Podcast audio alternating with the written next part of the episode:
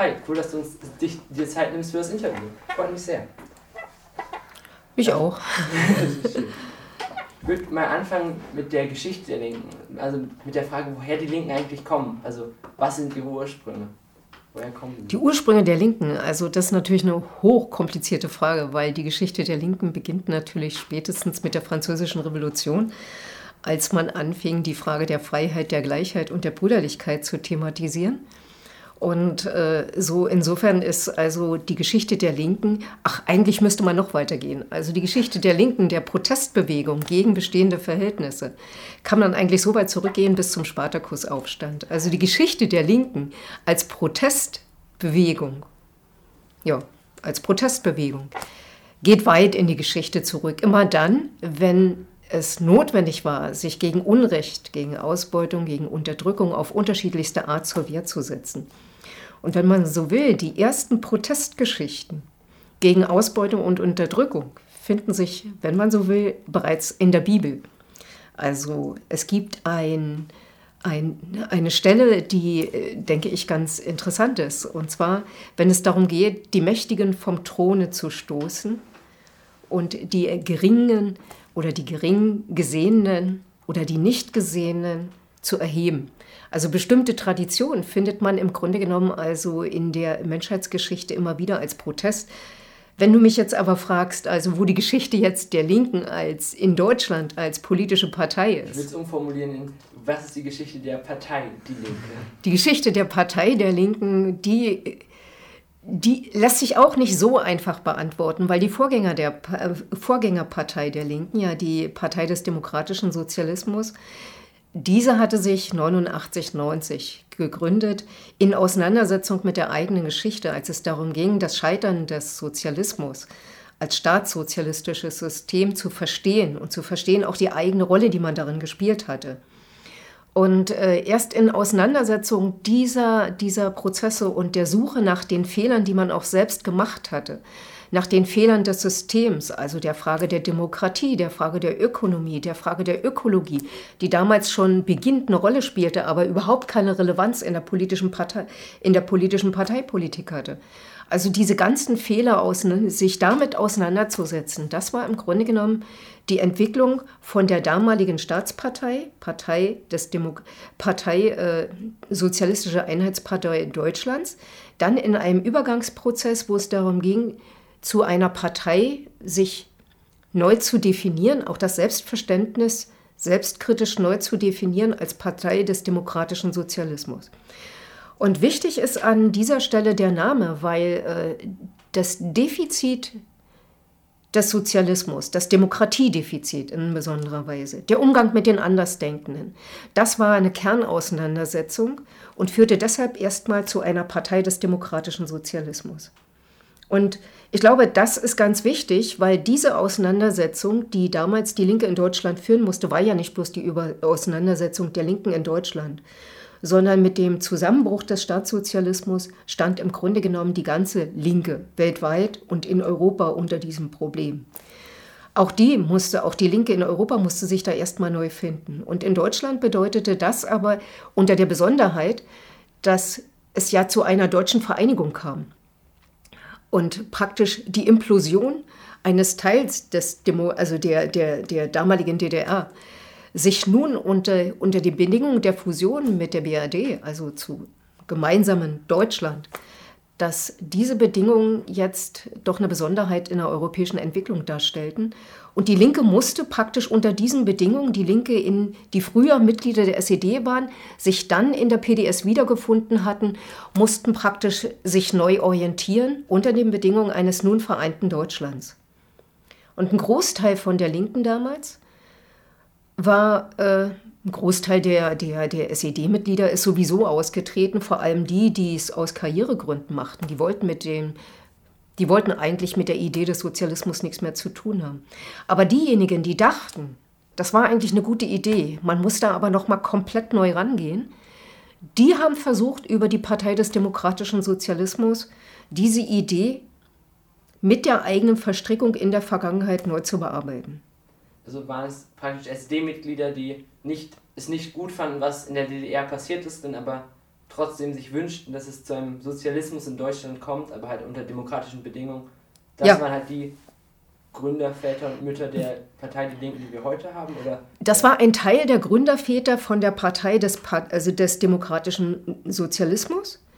Aber von diesen Gründungsmitgliedern, man muss sich vorstellen, das ist alles 30 Jahre her, findet sich nur noch ein ganz kleiner Teil in der heutigen Partei Die Linke. Also diese Gründungsdemo, de, Gründungsde, äh, Gründungsgeneration findet sich heute nur noch als ein Teil der, der vielleicht 18 bis 20 Prozent der Mitgliedschaft.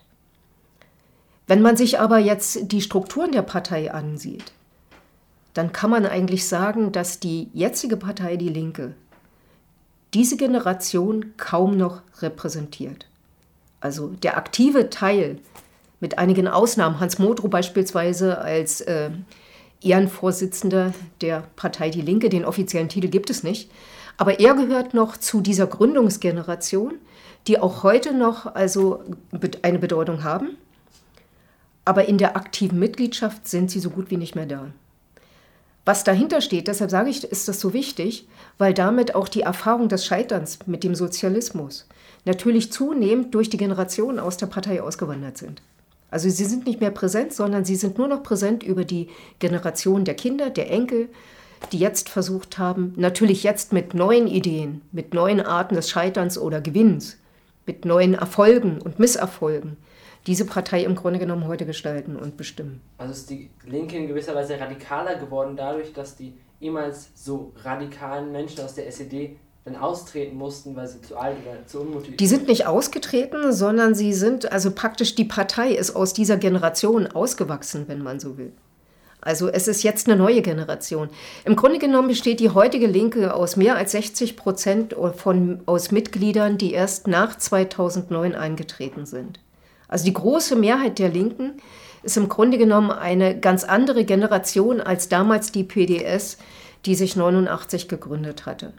Also es ist praktisch ein Generationswechsel erfolgt. Die Leute sind nicht ausgetreten, sondern die Leute sind einfach älter geworden und haben praktisch mehr und mehr auch den jüngeren Generationen die Verantwortung also in die Hände gegeben, damit sie dann praktisch auf ihre Weise, auch auf neue Weise, den Weg einer Linken selber gestalten. Und was für unterschiedliche Strömungen gibt es da noch, also von alt zu jung und wie unterscheiden sie sich? Also es gibt, interessanterweise gibt es ja auch äh, in der Linken von Anfang an unterschiedliche Strömungen, das ist klar. Also es gab diejenigen, die aus äh, gewisser politischer Verantwortung gekommen sind, die auch äh, diese Verantwortung im Wendeprozess 89 reflektiert haben, die aber gerade mit den Erfahrungen der Implosion des Staatssozialismus äh, nach den demokratischen Wegen eines Sozialismus gesucht haben. Und zu dieser Generation gehörte zum Beispiel immer noch Gregor Gysi. Und dann gibt es eine ganz starke antikapitalistische Linke, die sagt, man muss die Sache anders verstehen. Das mit dem Erbe, das ist alles wichtig. Aber man muss heutige neue Formen eines antikapitalistischen Linksseins verstehen. Dazu gehört natürlich auch der Kampf gegen rechts. Da gehört der Kampf gegen einen Konservatismus, der immer auch nach rechts offen ist. Und dazu gehört eine Kritik, die tatsächlich auch also eine Kritik sein muss, die sich gegen die Profitorientierung einer kapitalistischen Wirtschaft richtet. Das sagen die Reformorientierten natürlich auch, aber manchmal sind die Strategien unterschiedlich. Die antikapitalistische Linke zum Beispiel setzt ganz stark auf außerparlamentarische Opposition. Während diejenigen, die sagen, wir brauchen auch äh, im Parlament eine starke Opposition und wir brauchen nicht bloß eine Opposition, die das Parlament als Tribüne benutzt, sondern auch eine Opposition, die klare Vorschläge macht, die praktisch versucht, das, was an, radikal, an radikalem Denken ist, zu übersetzen in konkrete Politikansätze. Auch das brauchen wir. Wenn man so will, hat die Linke unterschiedliche Strömungen, die finden sich auch heute in der Partei wieder. Also in denjenigen Forum des demokratischen Sozialismus. Das sind diejenigen, die ganz stark versuchen, den parlamentarischen Raum auch als Gestaltungsraum von Politik zu verstehen, also konkrete Vorschläge zu machen und zu gucken, wie man Radikalität der Forderung mit der Realität der Situation irgendwie ins Verhältnis setzt, um handlungsfähig zu sein, also im Konkreten zu beginnen, aber über das Konkrete hinaus zu denken. gibt es genug davon, dass es ist jetzt gerade bei der Bundestagswahl total präsent für junge Menschen, die sich wünschen, dass eine andere Koalition, vielleicht sogar mal ohne die CDU besteht, sind, und da wären die Linken halt wichtig, sind die Linken regierungsfähig? Sind sie bereit zu sagen, wir werfen einen Teil des, von dem, was wir uns wünschen, ganz klar dieser NATO-Austritt und ähnliches, sie bereit sind, so etwas über den Haufen zu werfen, um regierungsfähig zu sein, um mitzuregieren? Gibt es da eine Mehrheit in dieser Partei? Ich glaube, die Frage der Regierungsfähigkeit ist immer ein bisschen instrumentell benutzt. Man benutzt also bestimmte Themen der Außenpolitik und sagt, also mit diesen Forderungen seid ihr nicht regierungsfähig. Also wenn ihr sagt, raus aus Afghanistan, dann ist das keine Forderung, die regierungsfähig ist. Wenn man sich heute aber die Dinge, die Entwicklung in Afghanistan ansieht und sich ansieht, was raus aus Afghanistan tatsächlich an reale Politik geworden ist, dann ist das ja also ein, eine, eine Tragödie für die Menschen, die eben jetzt nicht die Möglichkeit hatten, sich in Schutz zu bringen vor den Taliban. Also was da rausgekommen ist, also die Forderungen, die zum Teil von der Linken vertreten worden sind, wurden auch benutzt, um zu sagen, sie kann nicht, sie ist nicht regierungsfähig. Dietmar Bartsch hat in einem Interview im Tagesspiegel gerade vor wenigen Tagen gesagt, dass die Frage der NATO, des Austritts aus der NATO, kein Grund wäre, die Linke also regierungsunfähig zu bringen. Die Frage ist, wie man sich überhaupt mit den Strategien der NATO, und ich denke, Afghanistan zwingt dazu, dass man sich mit den Strategien der NATO neu auseinandersetzt. Er zwingt nicht nur die Linke dazu. Die Linke hatte schon immer klar gesagt, sie möchten die Auflösung der NATO als langfristiges Ziel und stattdessen ein System kollektiver Sicherheit. Wenn man sich Afghanistan heute ansieht, dann denke ich, stehen alle Parteien vor der Frage, was bedeutet eine Sicherheitspolitik tatsächlich im Interesse nicht nur der einzelnen Länder, sondern im Interesse auch also Länder wie in Afghanistan selbst. Also wie und auf welche Weise kann man tatsächlich Frieden schaffen, der ein Frieden ist, der nachhaltig ist, der tatsächlich progressiv ist, der tatsächlich mit den Gegebenheiten vor Ort anschlussfähig ist. Also ein Frieden, den du nur bewachen kannst, ein Fortschritt, der sich nur in Großstädten, in bewachten Großstädten durchsetzt. Aus meiner Sicht ist das nicht nachhaltig.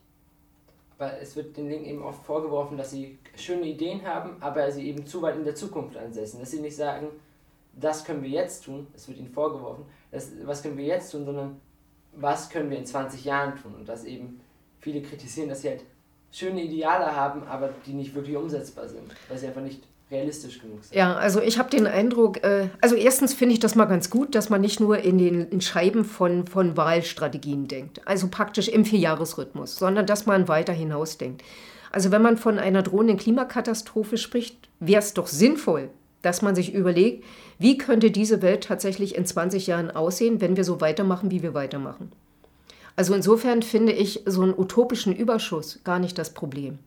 Das Problem ist, ist das, was, was man sich vorstellt, wie es sein sollte, verknüpft werden kann mit dem, was jetzt ist und mit konkreten Wegen verbunden werden kann, wie man das verändern kann. Also beispielsweise, wenn wir möchten, dass tatsächlich in Deutschland wieder die Lebensverhältnisse für alle Menschen gleich sind die Gleichwertigkeit von Lebensverhältnissen, so wie es ja auch im Grundgesetz steht. Wenn ich das möchte, dann muss ich mir angucken, wie sieht es dann eigentlich aus auf dem Feld des Wohnens, der Bildung, der Gesundheitsversorgung, einer alternden Gesellschaft. Welche Dinge muss ich äh, so entwickeln, dass in 20 Jahren diese Gesellschaft widerstandsfähig ist, aber auch lebenswert ist, sozial lebenswert ist, ökologisch lebenswert ist, ökonomisch auch so gestaltet werden kann, dass es sich nicht gegen die Ökologie richtet. Und wenn ich mir da, wenn ich mir da die Programme ansehe, was wir da also jetzt in unserem Wahlprogramm 2021 formuliert haben, das sind konkrete Vorschläge, die man umsetzen kann. Das ist gar nicht so weit weg. Und wenn ich mir die Programme anderer Parteien ansehe, dann finde ich in der Allgemeinheit der Forderung so viel Ähnlichkeiten, dass ich zwischen Rot und Grün gar nicht so großartig unterscheiden kann. Die Radikalität ist dann tatsächlich die Frage, in welchem Maße möchte ich mich festlegen, beispielsweise bei Mieten. Den Mietenstopp, den wir in Berlin versucht haben und da eben also durch das Verfassungsgericht gescheitert sind, weil die Kompetenzen nicht an Berlin also nicht für Bundesländer gegeben sind, sondern weil diese Kompetenzen auf der Bundesebene liegen. Wenn ich sage, ja, okay, also die Länder können das nicht, aber auf Bundesebene wäre das durchsetzbar, dann halte ich einen solchen Mietenstopp wie auch immer der dann konkret ausgestaltet wird, gar nicht für so utopisch, sondern für eine konkret machbare Geschichte. Wenn ich sage, ich möchte die Sanktionen gegen äh, Hartz IV äh, also aufheben, dann ist das nichts also nichts, das ist gar nicht, das ist eigentlich, wenn man so will, äh, klassische sozialdemokratische Politik, zu sagen, ein Minimum sollte zum Leben, sollte jeder Einzelne eigentlich haben. Also wenn wir sagen als Linke, wir möchten eine Grundsicherung von 1200 Euro haben, dann ist das nicht weit weg von dem, was andere Parteien fordern. Es ist nur radikaler. Es ist einfach das, ich weiß noch nicht mal, ob das wirklich radikaler ist. Es ist vielleicht ein Stück mehr, ein Stück also äh, radikaler im Sinne von, wir haben eine, äh, wir haben den Mindestlohn eben bei 13 Euro festgelegt, weil wir sagen, also 13 Euro Mindestlohn äh, ist das, was tatsächlich am Ende einer, einer, einer Lebensbiografie, einer Arbeitsbiografie ausreichend genug ist, um eine vernünftige Rente zu erhalten. Und wenn man jetzt sagt, die einen sagen 12 Euro, die anderen sagen 13 Euro, ob da jetzt die Radikalität in dem 1 Euro mehr besteht, würde ich jetzt ehrlicherweise auch für uns Linke bestreiten. Aber die Richtung, die Richtung, um die geht's. Und mit der Richtung ist die Linke sehr nah bei, würden Sie sagen, einfach sehr normal, wenn man so will, im linken Spektrum vertreten, wie es die SPD jeweils in ihrem Grundsatzprogramm fordert und wie es die Linke, Linke auch vorschlägt. Also ich würde einfach sagen, wir sind konsequenter als Linke. Wir sind einfach konsequenter, weil jedes der einzelnen Themen, bis hin zur Frage der Klimagerechtigkeit, findet sich schon im Titel des Parteiprogramms. Also wird die soziale Frage immer mitgedacht. Und es wird immer auch versucht, also das, was an, an Deformationen durch die Hartz-IV-Gesetze auch von den Sozialdemokraten praktisch in praktischer Politik umgesetzt worden ist, wieder rückgängig zu machen. Also insofern also besteht die Radikalität aus meiner Perspektive wenn man es als Radikalität bezeichnet, in der Konsequenz der Durchdeklin also des Durchdeklinierens der sozialen Frage. Eher so würde ich das sagen. Und also wäre das auch für Sie der Grund, warum man die Linke wählen sollte? Weil sie soziale Fragen genereller immer überall mitdenkt? Ist das der Grund, warum man sich für die Grüne, äh, für die Linke entscheiden sollte? Kann sich auch für die Grünen entscheiden, habe ich auch nichts dagegen. Aber äh, ich stehe hier natürlich für die Linke und würde sagen, also erstens, die Linke ist wirklich die Partei, die die soziale Frage konsequent durchdekliniert, also durch alle Politikfelder. Und äh, das finde ich gut, das finde ich ist auch wirklich ein solider Wert, den die Linke in die Debatte einbringt. Sie ist aber gleichzeitig auch eine Partei, die sich um ökologische Fragen sehr wohl kümmert und versucht hier eben die Verknüpfung mit der sozialen Frage tatsächlich durchzudeklinieren. Und sie ist eine Partei, die ganz stark auch eine Friedenspartei ist. Und dieser Dreiklang, den, der an anderer Stelle äh, immer wieder auch äh, thematisiert worden ist, also Frieden, Gerechtigkeit, im Christentum würde man jetzt sagen Bewahrung der Schöpfung, also dieser Dreiklang, den finde ich verdammt attraktiv. Wäre für Sie das auch der Kern der Linken? Ja. Also der Kern der Linken sind Friede.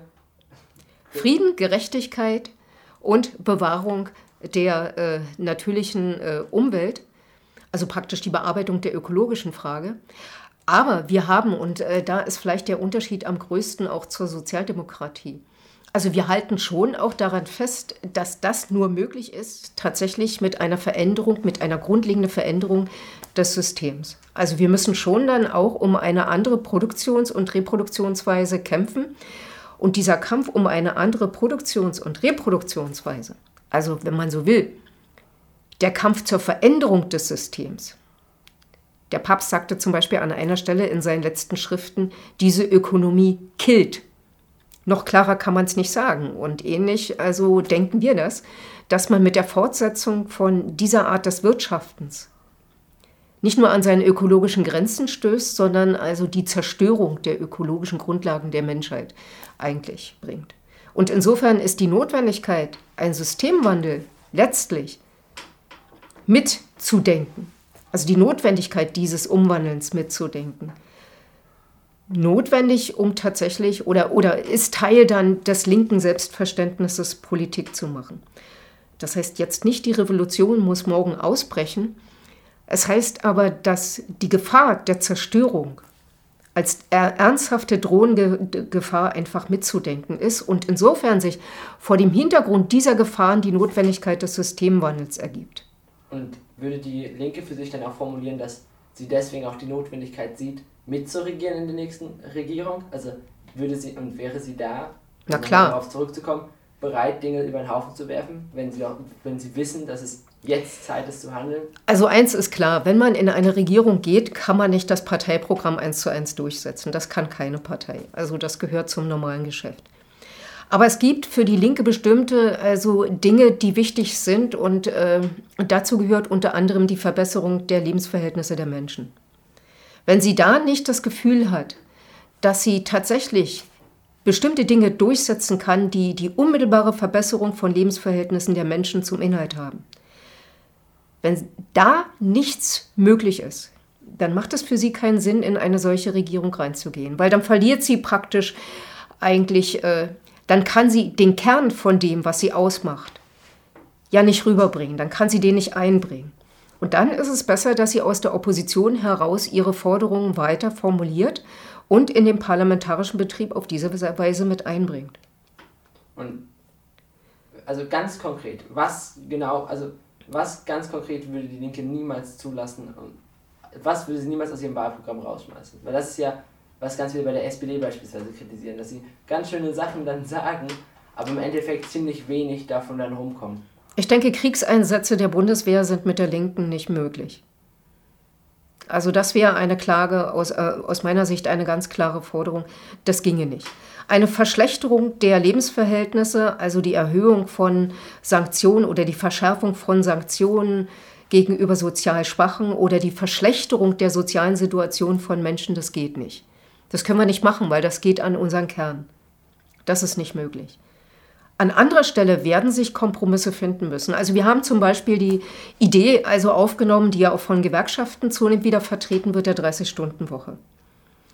Ich bin da immer ein bisschen zurückhaltend. Meine eigene Tochter arbeitet im Krankenhausbetrieb. Also die Reduzierung der 30-Stunden-Woche und die Verdichtung von Arbeitszeit als Konsequenz einer 30-Stunden-Woche würde ich nicht als Fortschritt betreiben. Also insofern muss man, muss man sehen, an welcher Stelle dann die Kompromisse gegebenenfalls möglich sind und mitgetragen werden können. Aber ich glaube schon, also Auslandseinsätze, Kriegseinsätze der Bundeswehr, das wäre mit der Linken nicht machbar. Und vor dem Hintergrund von Afghanistan müssen wir sowieso darüber konsequent neu nachdenken. Ich glaube eher, die Linke würde an dieser Stelle diese Konsequenz des Neunachdenkens, egal jetzt, ob sie in Regierung mit reinkommt oder nicht, diese Frage würde sie garantiert weiter bearbeiten. Da bin ich sicher. Und die Frage der Rüstungsexporte. Und wen konkret wollen die Linken mit diesen, mit diesen Punkten erreichen? Wen wollen sie haben, die Linken, als ihre Wähler? Also mit der Friedensfrage, klar, klar kann man äh, nur bestimmte Teile der Gesellschaft erreichen, das ist klar. Aber mit der sozialen Frage geht es uns vor allem diejenigen, die tatsächlich zu den eher prekär also eher prekären Menschen, also äh, wollen wir die erreichen, die wirklich wenig haben, die tatsächlich von Armut betroffen sind. Also wenn in Deutschland jedes fünfte Kind von Armut betroffen ist, dann ist das eigentlich ein Armutszeugnis der gesamten Gesellschaft. Und ich denke schon, dass wir, wir möchten diejenigen erreichen, die sich mehr vom Leben erhoffen als nur eine Mindestsicherung. Wir wollen die erreichen, die mehr mitmachen wollen. Wir wollen die erreichen, die vielleicht einfach eine Idee haben, so kann das nicht weitergehen. Es müsste irgendwie anders weitergehen. Wir wollen die erreichen, die solidarisch sind mit diejenigen, also die jetzt zum Beispiel 2015 und danach oder zum Teil auch bis heute die Willkommenskultur, den Umgang mit denen, die aus, mit, mit den Geflüchteten bei uns, die wollen wir erreichen.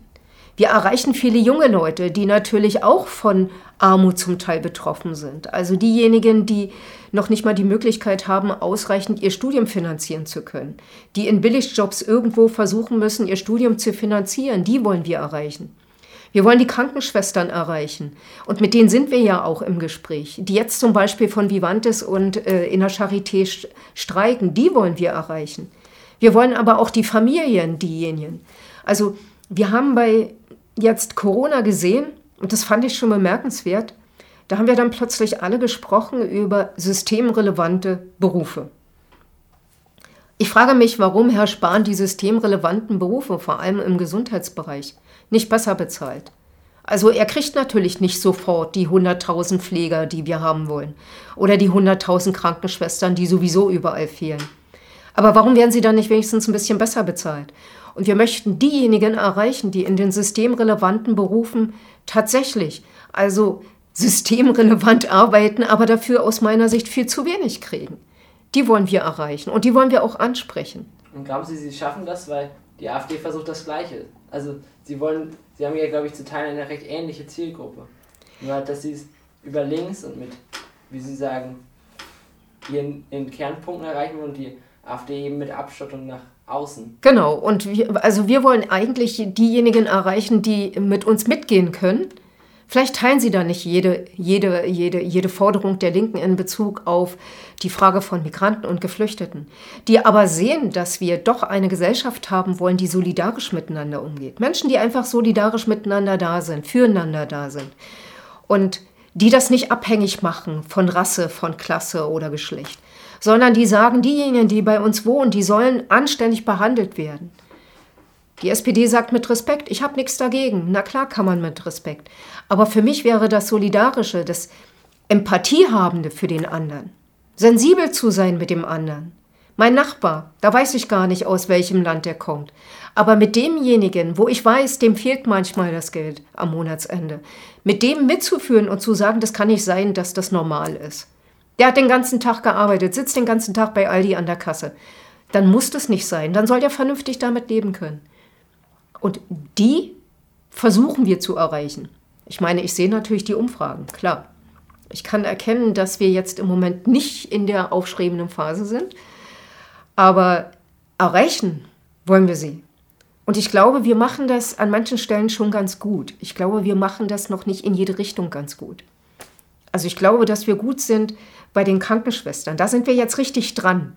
Und wir versuchen sie zu unterstützen, damit sie auch die Power haben, um dann in die Tarifverhandlungen zu gehen, um mit denen anständig rauszukommen. Die wollen ja gar nicht unbedingt nur mehr Geld haben. Die wollen einfach einen anständigen Personalschlüssel haben. Und wenn wir das jetzt ein Stück weit auch an anderen Stellen mit unterstützen, und man sieht, die meinen das ernst, also die von der Linken meinen das ernst, die stehen da auch, die investieren da auch Zeit und die sind bereit, da mitzugehen und das alles zu unterstützen was es an Kämpfen gibt oder zu helfen, damit andere sich überhaupt unterstützen können.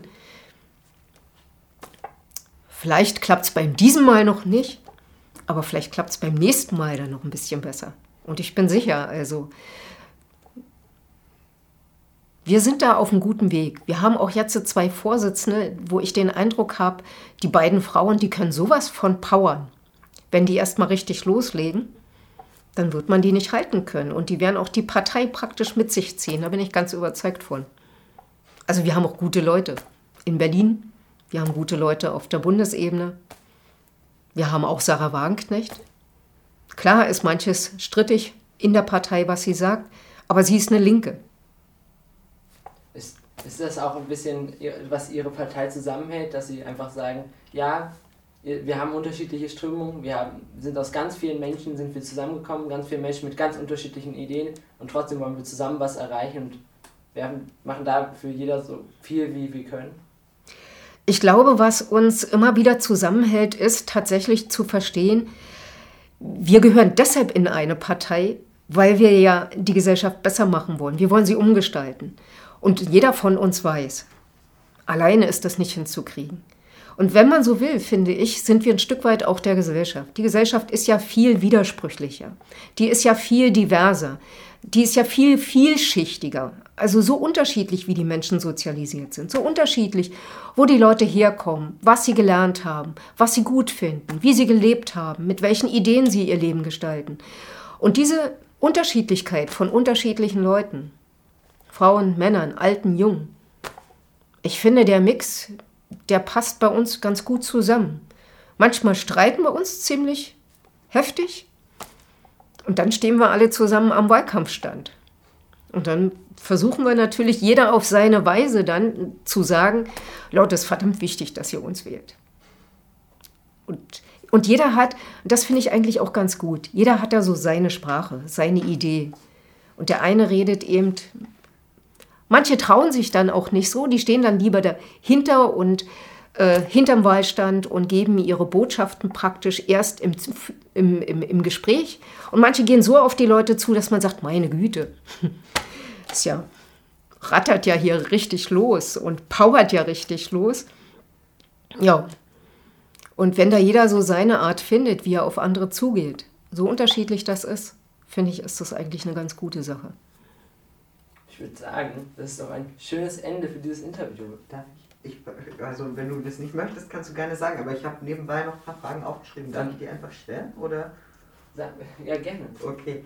Ähm, genau, also wenn du antwortest, schaust du ihn einfach an, dann, sonst sieht es komisch aus. Mhm. Also wir haben ja gerade über Wahlkampf gesprochen und ähm, was ich mich gefragt habe, jetzt, wenn man dir zuhört, ich habe das Gefühl, du bist von den Forderungen eigentlich auch überzeugt und es klingt alles ja eigentlich ziemlich gut, so als ob jeder die Linken wählen sollte. Was passiert, was läuft im Moment noch falsch im Wahlkampf von den Linken? Warum ähm, liegt die Linke nicht bei 40 Prozent? Die Frage ist eine berechtigte Frage, das muss ich ehrlicherweise sagen. Das ist auch nicht so einfach zu beantworten. Äh, ich denke, wir haben einfach, äh, also Corona hat uns ziemlich zurückgeworfen. Die Linke hat ein paar Entwicklungsprobleme in ihrer Entwicklung. Wir haben zum Beispiel unglaublich viel Power bekommen in den Städten. Wir haben viel Unterstützung unter den Jugendlichen. Und wir freuen uns, dass Schüler und Studenten zu uns kommen und Lust haben, mit uns mitzumachen. Wir sind eine unglaublich junge Partei geworden. Also wir haben den größten Anteil an Jungwählern. Wir, ich glaube, weiß ich nicht, ob Erst- oder Zweitwählern. Also wir sind relativ stark vertreten unter den Jungen, auch unter den danach folgenden Generationen der 25 bis 30. Das ist also, da sind wir richtig gut. Das Problem ist aber, dass äh, wenn man Bundestagswahlen hat, wird man ja nicht bloß in den großen Städten, sondern man ist natürlich im kompletten Land überall gefragt. Und uns gelingt es im Moment noch nicht, diese, diese Power, die wir in den Städten entwickelt haben, gleichermaßen in den großen Ländern wie Baden-Württemberg oder Bayern gleichermaßen zu entwickeln, in den kleineren Städten, in den Kommunen, die praktisch weiter weg sind von den Großstädten. Da gelingt es uns noch nicht so. Und insofern ist die Kraft der Städte auf der einen Seite für uns gut, weil da haben wir eben unsere mobilisierungsfähigen Zentren, da sind wir richtig, richtig toll. Und gleichzeitig aber sind wir dadurch ein Stück weit zu weit weg von den ländlichen Gegenden. Und was wir jetzt machen, zum Beispiel auch in der Rosa-Luxemburg-Stiftung, wir haben eine Studie in Auftrag gegeben, wo es darum geht, wie entwickelt sich eigentlich die Linke in den ländlichen Räumen. Das ist übrigens nicht bloß ein Problem der Linken, das ist ein Problem aller Parteien. Aber äh, ich wollte das natürlich wissen in Bezug auf die Linke. Und wir sehen, dass da auch die Generationsumbrüche, von denen ich am Anfang gesprochen habe, dass diese sich da vollziehen. Und es ist unglaublich schwierig, also in den eher kleineren Städten und ländlichen Strukturen wirklich Parteistrukturen zu entwickeln, die sich von dort ergeben. Also man kann nicht aus der Stadt aufs Dorf gehen und sagen, wir machen da jetzt so super Wahlkampf, aber hinterher sind wir wieder weg. Wir machen Haustürwahlkampf, aber dann sind wir weg. Sondern die Schwierigkeit ist, dass die Leute vor Ort das selber machen. Also wir müssen es schaffen, dass da Strukturen entstehen. Und das ist uns praktisch in den letzten Jahren noch nicht so gut gelungen. Das muss man so sagen. Hinzu kommt noch was. Wir hatten jetzt den Wechsel gehabt zur der Parteiführung. Wir haben jetzt zwei wunderbare Frauen an der Spitze. Sie haben aber das Problem, dass in Wahlkampfzeiten, wo es stark um die Personalisierung geht, diese Personalisierung praktisch noch nicht nutzen konnten, weil sie zu wenig bekannt sind. Also wir haben zwei super Frauen an der Spitze, aber wenn man jemanden aus dem Umfeld, wenn man jemanden fragt, wen kennst du aus der Linken, dann kommt ganz sicher als erstes Sarah Wagenknecht, dann kommt als zweites Gregor Gysi und dann kommt vielleicht noch Dietmar Bartsch und dann kommt in Berlin Klaus Lederer und dann kommt, denkt man schon nach, Petra Pau kommt meistens noch. Also was ich sagen will, also die, die in personalisierten Wahlkämpfen eine neue Führungsspitze zu präsentieren unter Corona-Bedingungen, ist das, was offensichtlich am schwierigsten ist. Hinzu kommt noch, dass natürlich der Fokus im Wahlkampf auf den drei Kanzlerkandidatinnen liegt. Also der Grünen, der CDU und der SPD. Und in, diesen, in, diesen, in dieser Fokussierung auf die Spitzenkandidaten haben die dahinterliegenden Parteien es deutlich schwieriger, personalisiert in die Öffentlichkeit zu kommen.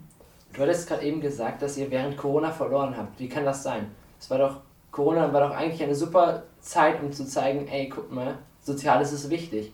Weil es ganz viel ja ganz schwierig war. Und ganz viel Soziales neu gedacht werden musste oder über ganz viel was nachgedacht wurde. Wie kann mhm. es sein, dass da die Linke verloren hat?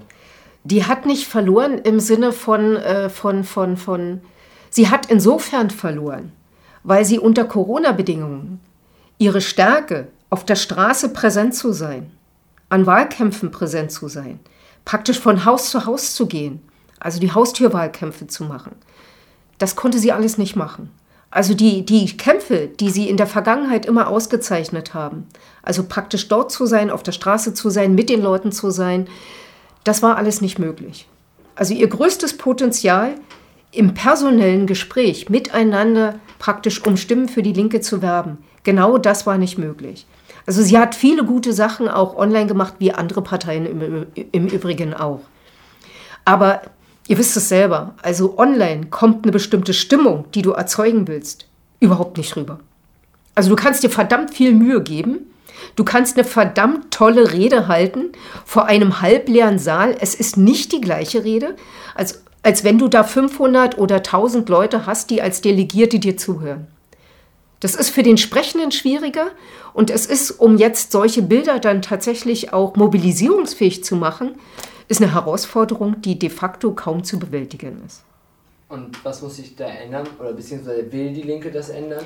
Weil, sie, weil Online-Wahlkampf wird wahrscheinlich auch in Zukunft jetzt ein größeres Ding werden. Wir haben gesehen, dass es geht.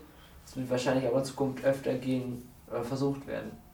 Hat die Linke da ein Konzept, da online auch etwas ich glaube, wir sind ganz gut über Twitter, Instagram. Also ich kenne kaum einen Abgeordneten, der nicht inzwischen selber seinen Twitter-Account hat oder seinen Instagram-Account hat. Und die Bundestagsfraktion macht da ganz viel, die Partei macht ganz viel. Es gibt eine ganze Reihe von Podcast-Projekten, sowieso erstaunlich. Podcast jetzt hat einen eine enormen Zuspruch gewonnen und ich finde das ist auch ganz gut. Das ist ja im Grunde genommen das, was ihr macht. Ne? Also da kann man schon eine ganze Menge machen. Und trotzdem glaube ich, dass das Wichtigste ist, gerade in, Leu in Zeiten, wo Menschen verunsichert sind, das persönliche Gespräch. Wenn man sich anguckt, das klingt jetzt vielleicht komisch, aber wenn man sich anguckt, warum jetzt Baerbock und Laschet so runtergerutscht sind in den Umfragen, dann hat es mit der fehlenden Glaubwürdigkeit zu tun. Und ich glaube, Glaubwürdigkeit kann man tatsächlich, wenn man sie entwickeln will, am besten im persönlichen Gespräch. Man muss authentisch im persönlichen Gespräch rüberkommen. Man muss authentisch sein. Was heißt rüberkommen? Man muss authentisch sein. Und ich glaube, wenn man im persönlichen Gespräch authentisch ist, dann kann man ein Stück weit auch über die Medien bringen. Aber die Voraussetzung, die Voraussetzung, um das sein zu können, ist das authentische Gespräch. Also, wenn ich für euch jetzt authentisch bin, dann bin ich's dann später möglicherweise auch im Film. Wenn ich es jetzt schon nicht bin, dann bin ich es noch weniger in dem, was ihr dann aufzeichnet.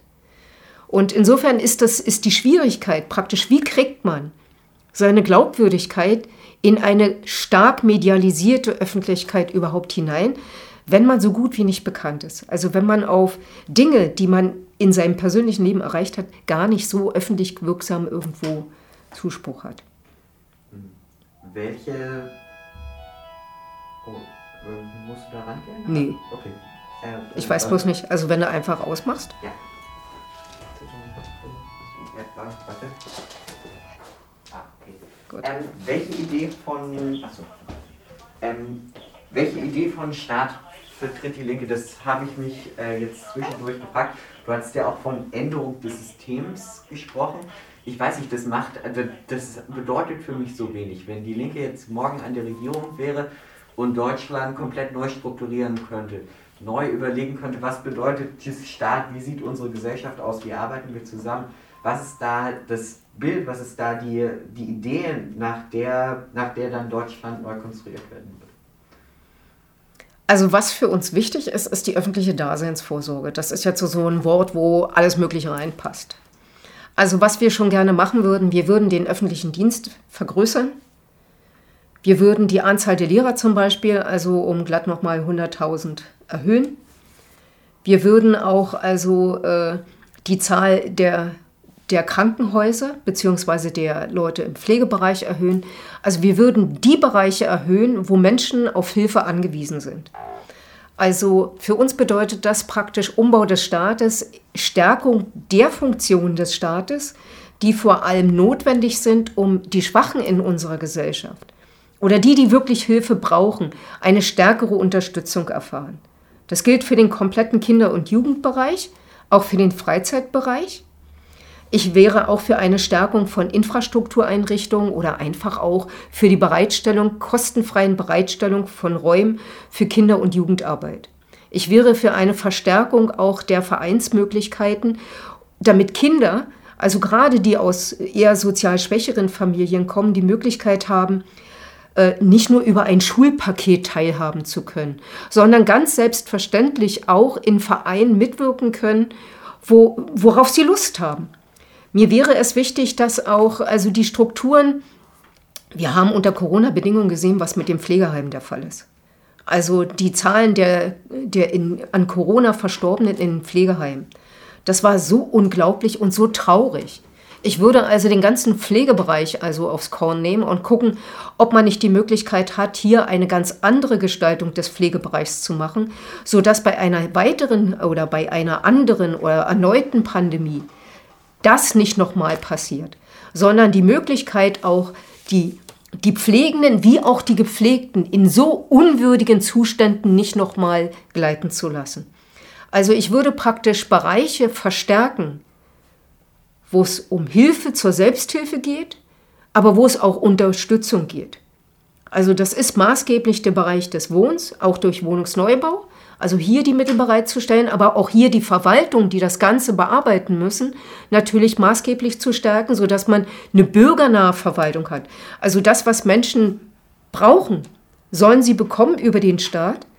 Und sie sollen es so bekommen, dass es so einfach auch wie möglich, also möglich ist.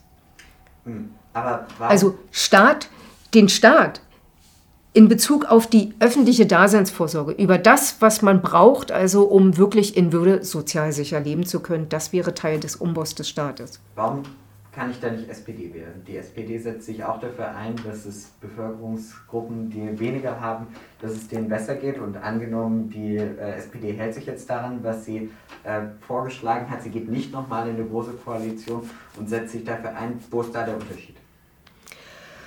Ich sehe im Moment sehr unterschiedliche Strömungen auch innerhalb der SPD. Ich sehe einen Olaf Scholz. Ich weiß, dass er nicht zu den Linken in der SPD gehört. Insofern also müsste man jetzt mal sehen, ob das Programm Olaf Scholz das Programm der Sozialdemokratie sein wird. Also ich sehe da eine Differenz zwischen dem Spitzenkandidaten und der Partei. Ich sehe, dass Olaf Scholz nicht zu denen gehörte als Bürgermeister in äh, Hamburg, der diese Frage der sozialen Gerechtigkeit in die Mitte, also der tatsächlich gepusht hat. Ich kann mich erinnern an eine Rede von Olaf Scholz, dass es ihm wichtig ist, auch der Sozialdemokratie wichtig ist, für die, die hart arbeiten, für die, die die Regeln einhalten, stark zu sein. Also für die, die arbeiten und die Regeln einhalten. Da glaube ich, hat auch die SPD starke, eine starke Bastion. Was ist aber mit denen, die gar nicht arbeiten können, weil sie über lange Zeit Arbeitslose sind, Langzeitarbeitslose sind und den Weg in den ersten Arbeitsmarkt gar nicht mehr finden? Was ist mit den sozial Schwachen, die nicht zu den Arbeitenden gehören, weil sie es aus unterschiedlichen Gründen nicht mehr können? Die fallen an dieser Stelle raus.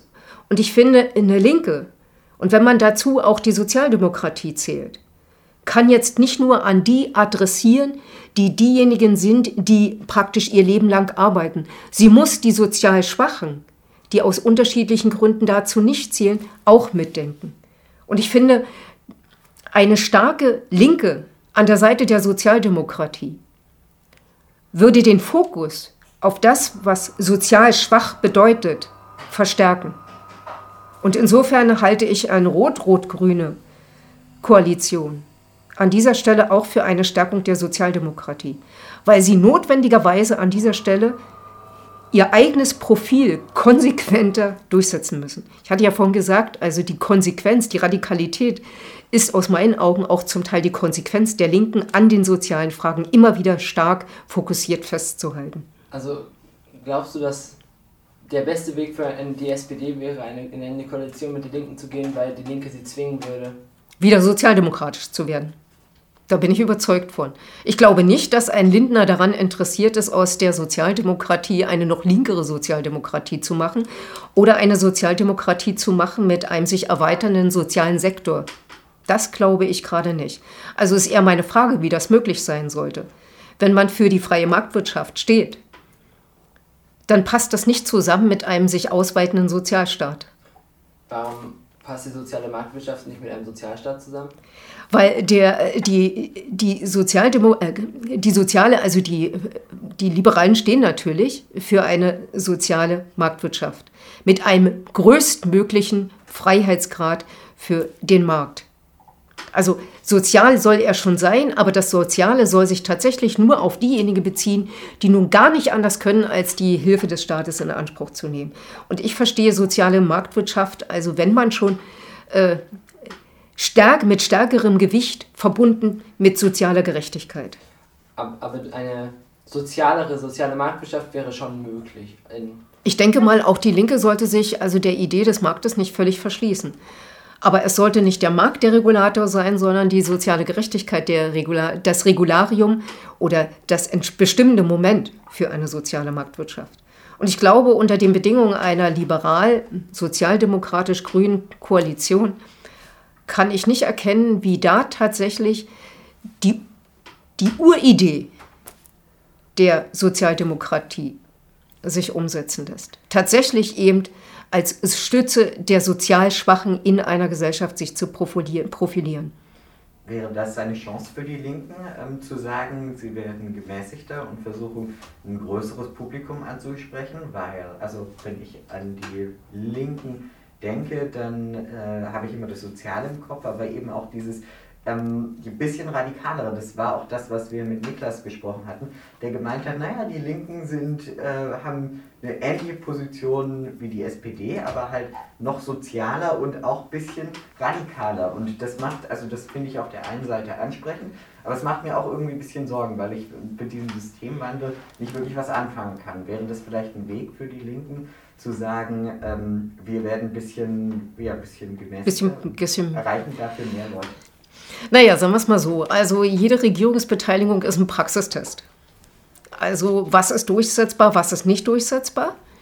Und ich glaube aber, ich glaube, dass Radikale, äh, die Angst vor dem Systemwechsel, die kann ich nachvollziehen. Und ich glaube also, äh, in Zeiten, wo sowieso alles unsicher ist, möchte man nicht, dass dann auch noch ein ganzes System plötzlich umgeworfen wird sorry, dass ich unterbreche, aber was bedeutet Systemwechsel? Bei Systemwechsel denke ich immer an, morgen ist Revolution und der Kommunismus bricht hier aus. Was bedeutet nee. Systemwechsel? Systemwechsel bedeutet, dass ich äh, die, die Dominanz von Entwicklungen versuche zu verändern.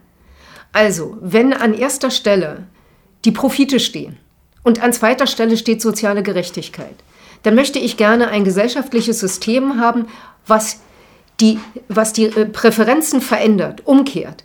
Zuerst soll soziale Gerechtigkeit stehen und dann soll sich daraus die Möglichkeiten eines freien Marktes entwickeln. Also mir geht es darum, dass man Möglichkeiten, Dynamiken entwickelt, die praktisch das Soziale an die erste Stelle setzen, die den Menschen als an die erste Stelle setzen und alles andere an die zweite Stelle. Es geht um die Veränderung der Dynamik. Es geht nicht darum. Und die Veränderung der Dynamik, glaube ich, braucht viel mehr Zeit, als wir uns immer vorstellen können als Linke. Die Zeiten der Veränderung brauchen, also erstens braucht man Mehrheiten dafür. Man muss also Mehrheiten gewinnen, um tatsächlich mit den Mehrheiten in den Kämpfen um etwas anderes, um sozialere Gerechtigkeit, um eine andere Art des Umgangs mit den Menschen selber, in der Pflege, in der Schule, an der Kasse, wo auch immer. Also eine andere Art des Umgangs mit den Menschen kann man nur mit den Menschen selber erreichen. Und insofern ist der Wechsel aber nicht, nicht von heute auf morgen. Nicht morgen ist die Revolution, das ist Quatsch. Aber wir müssen Schritte finden, die eine Veränderung der Dynamiken zur Folge haben. Aber es das heißt nicht, das System zu wechseln, also von kapitalistisch, demokratisch zu kommunistisch und undemokratisch oder wie auch immer, sondern es geht darum, das jetzige System, das wir jetzt haben, zu verändern eher. Das muss radikal verändert werden. Es muss so verändert werden, dass tatsächlich also nicht mehr die Wirtschaft bestimmt, was die Politik machen muss, sondern die Politik stärker, viel stärker als bisher die Parameter für die Wirtschaft setzt und tatsächlich also eine Veränderung von wirtschaftlichem Handeln bringt. Also, um es mal klar zu sagen, also wenn wir eine ökologische Katastrophe verhindern wollen, dann reicht es ganz sicher nicht auf E-Autos zu setzen. Das reicht nicht. Und die Möglichkeit der Politik, regulierend in auch wirtschaftliche Prozesse einzu, äh, einzudringen oder einzugreifen, damit eben, wenn es fünf vor zwölf ist, tatsächlich grundlegende Veränderungen kommen, die dann in, die, in der Wirtschaft umgesetzt werden müssen. Dieses Moment einer stärkeren Regulation von Kapitalismus, das ist praktisch ein Moment von Veränderung mit dem Ziel, dass es langfristig auch zu einer Veränderung kommt, wo man sagen kann, ja, diese Entwicklung ist nachhaltig. Diese Entwicklung kann tatsächlich den Klimawandel stoppen. Und sehen Sie dieses diesen Willen zu dieser Veränderung, sehen Sie ihn nur bei den Linken oder würden Sie den auch bei... Nein, den sehe ich auch bei anderen. Also was mir wirklich leid tut, also ist, dass der Entwicklungsminister Gerd Müller, der das äh, Wertschöpfungskettengesetz versucht hat, als ein Weg zur Veränderung, übrigens ja aus Deutschland heraus global denkend eine andere Idee von Entwicklungszusammenarbeit, auch von internationaler Arbeitsteilung anzudenken und nach vorne zu schieben, das war eine derart großartige Leistung, die er geleistet hat, also die er auf den Weg gebracht hat. Und dass er nicht mehr antritt, das tut mir richtig leid. Das war Konservatismus, wie ich ihn mir gerne vorstelle. Das ist jemand, der denkt, das kann man nicht machen. Wenn man also sich tatsächlich als christlich-konservativer Mensch versteht, dann muss man doch an irgendeiner Stelle solidarisch mit dem anderen sein, selbst wenn der andere in Bangladesch oder sonst wo sitzt. Und diese Art also eines anderen Denkens, da habe ich mit Gerd Müller möglicherweise mehr als mit, äh, mit unserem Kanzlerkandidaten der Sozialdemokratie gemeinsam. Also nein, natürlich nicht bloß die Linke alleine, die würde ja auch gar nicht ausreichen. Also sind wir doch ehrlich, zwischen 7 und 8 Prozent und wenn wir gut sind, zweistellig, wie Dietmar Bartsch sagt, äh, schön wäre es ja. Aber selbst das würde nicht ausreichen, sondern natürlich gucken wir, wer in anderen Parteien auch Ideen hat und entwickeln das gemeinsam. Das geht gar nicht anders. Ich finde, man muss dafür offener sein, viel dialogfreundlicher sein, freudiger sein, auch in der Auseinandersetzung. Aber das geht. Und das ist, dazu ist die Linke bereit, zu dieser Dialogfreude, weil das wird ja. Oh, ich habe den Eindruck, also wenn ich mir angucke, was der Bodo Ramelow in Thüringen da so macht, dem bleibt ja auch gar nichts anderes übrig, als mit allen zu sprechen. Und insofern bin ich da, denke ich, äh, voller Hoffnung, dass diejenigen, diejenigen, die Verantwortung tragen, dass die natürlich auch mit anderen reden. Das gilt für die Fraktionsvorsitzenden, für die Spitzenkandidaten sowieso. Die machen das in ihrer alltäglichen Praxis. In der Partei gibt es natürlich auch äh, unterschiedliche Positionen. Mit wem darf man reden, mit wem sollte man reden. Aber klar, ich sagte ja vorhin, wir haben ja unterschiedliche Strömungen auch in der Partei. Aber erst mal zu reden, miteinander im Gespräch zu sein, auch im Streitgespräch zu sein, wenn man so will, ist Parlamentarismus. Und ich hoffe, die Linke zieht irgendwann auch in Baden-Württemberg und in Bayern in die Landesparlamente ein und ist dort mit Fraktionsstärke vorhanden. Ist dieses Reden in den Parlamenten ja auch eine Form von Dialog und miteinander ins Gespräch kommen. Und insofern denke ich, klar, sind wir bereit. Ich würde noch mal gerne ein letztes Mal zurückspringen, äh, noch mal zu dem Punkt Friedenspartei. Ähm, die Linken setzen sich ja konsequent gegen äh, militärische Einsätze ein und ähm, haben jetzt aber auch zum Beispiel vor wenigen Tagen gegen den Einsatz von Flug deutschen Flugzeugen der Bundeswehr zur Evakuierung von äh, Ortskräften in Afghanistan gestimmt.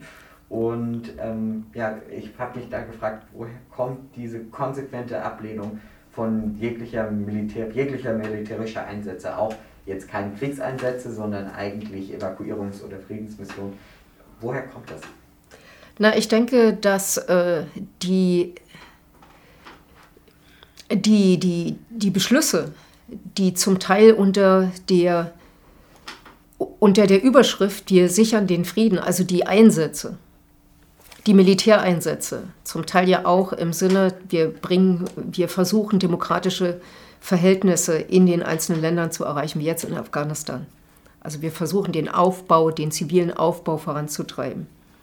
Ich glaube, dass da auch äh, nicht nur Dinge falsch gesehen worden sind, sondern dass zum Teil gute zivile Anliegen sich verquicken mit militärischen Einsätzen. Und diese Verquickung führt dazu, dass es Teile, große Teile der Linken geht, die deshalb, um zu verhindern, dass es zu weiteren Militäreinsätzen kommt oder überhaupt zu Militäreinsätzen kommt, hier eine ganz strikte Positionierung der Linken fordert.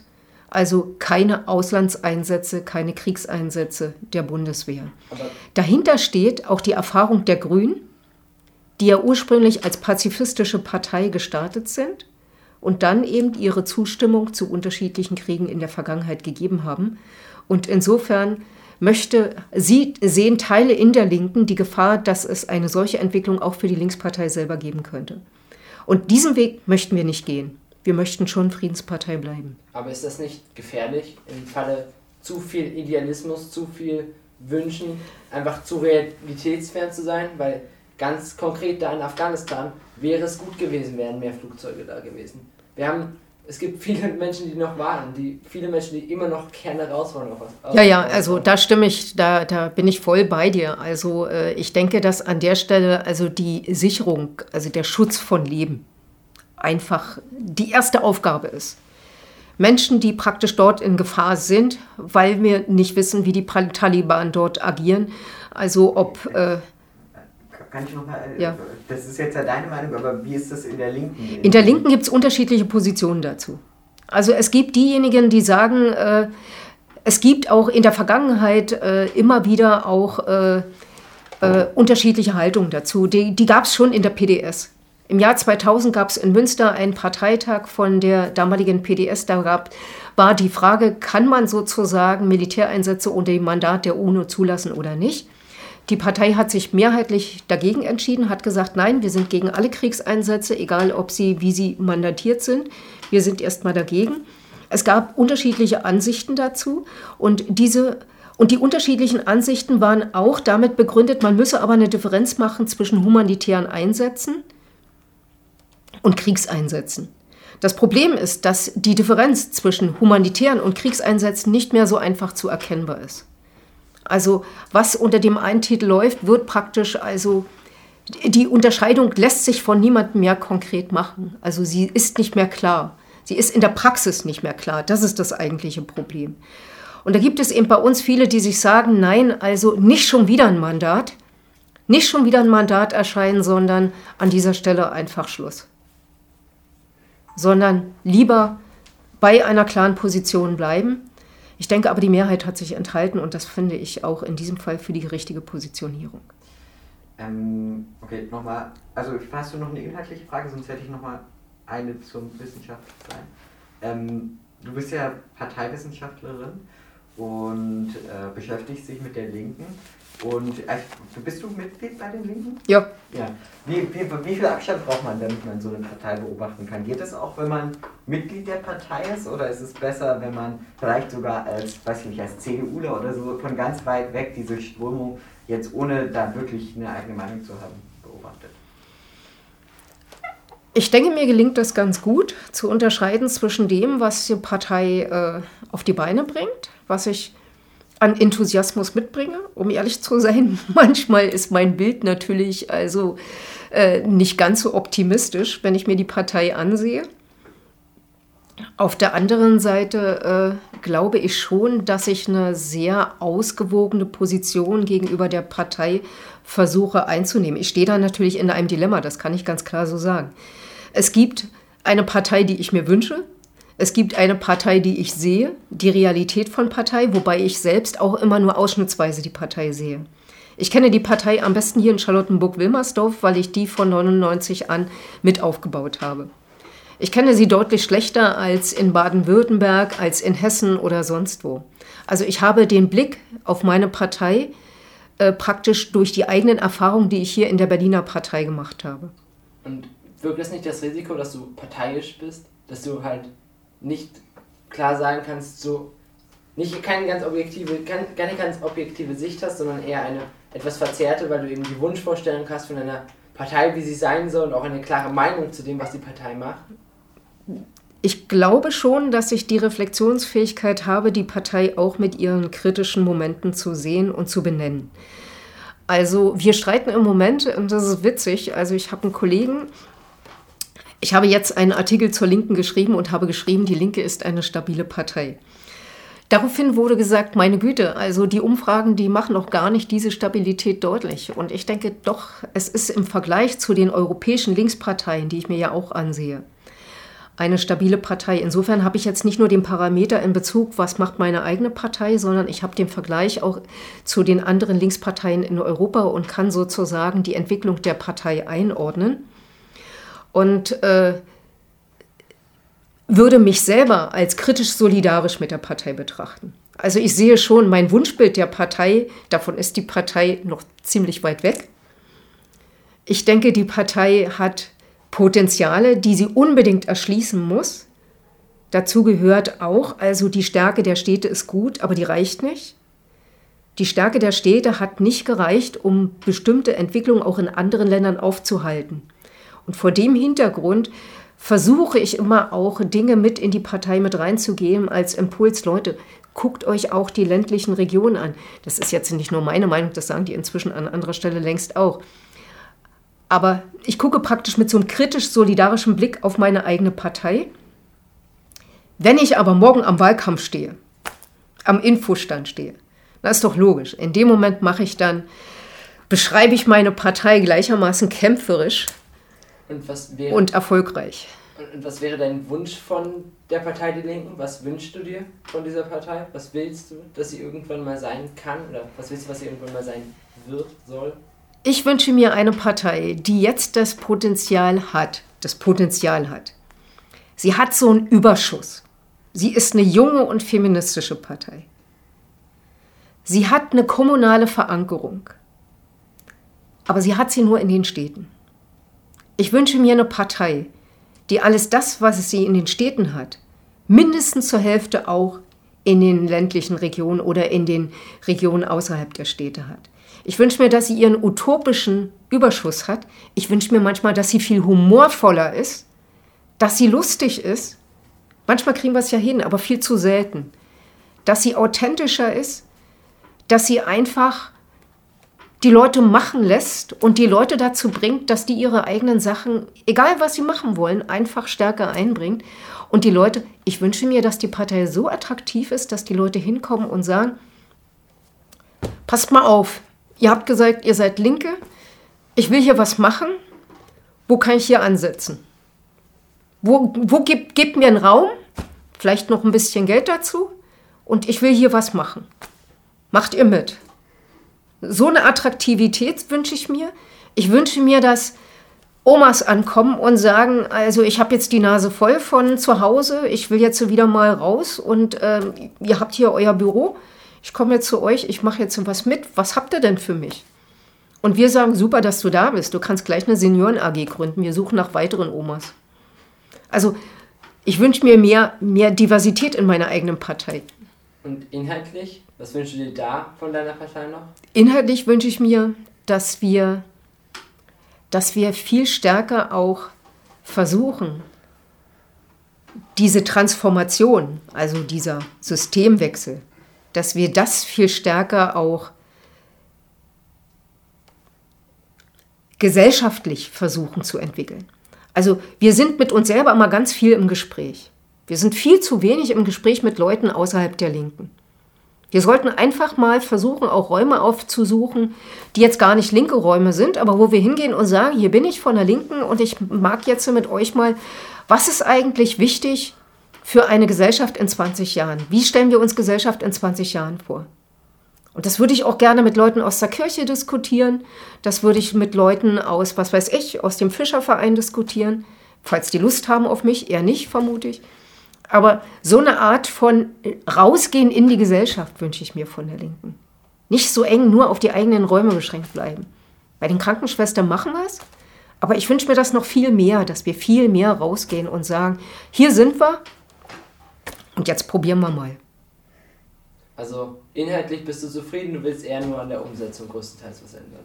Ja, wir müssen auch über Strategien der Transformation nachdenken. Also wenn wir über, über beispielsweise sozial-ökologischer Wandel, das ist ein großes Wort. Und da denke ich schon, müssen wir über die Konsequenzen der einzelnen Schritte schon auch stärker nachdenken und überlegen, wo sind die Schwierigkeiten und wo sind die Widersprüche in so einen Prozessen? Und wer zu Recht hat was dagegen? Also wieso ist es beispielsweise Kohleregion in, in Brandenburg-Sachsen? Wie machen wir es denn nun da in Brandenburg? Was machen wir denn nun? Was bieten wir den Leuten denn da vor Ort an? Welche Idee haben wir für so eine Region sich zu entwickeln? Und da finde ich, bräuchten wir noch ein bisschen mehr an dieser Stelle auch die Idee, Räume zu entwickeln für die nächsten, für die nächsten Jahrzehnte. Und so eine Idee, also nicht nur die Idee, wie soll es in 20 Jahren aussehen, sondern wie kriegen wir den Weg für die 20 Jahre für bestimmte Regionen konkret hin. Also das konkret Utopische. Das glaube ich, müsste man noch ein bisschen stärker entwickeln. Das wäre schön.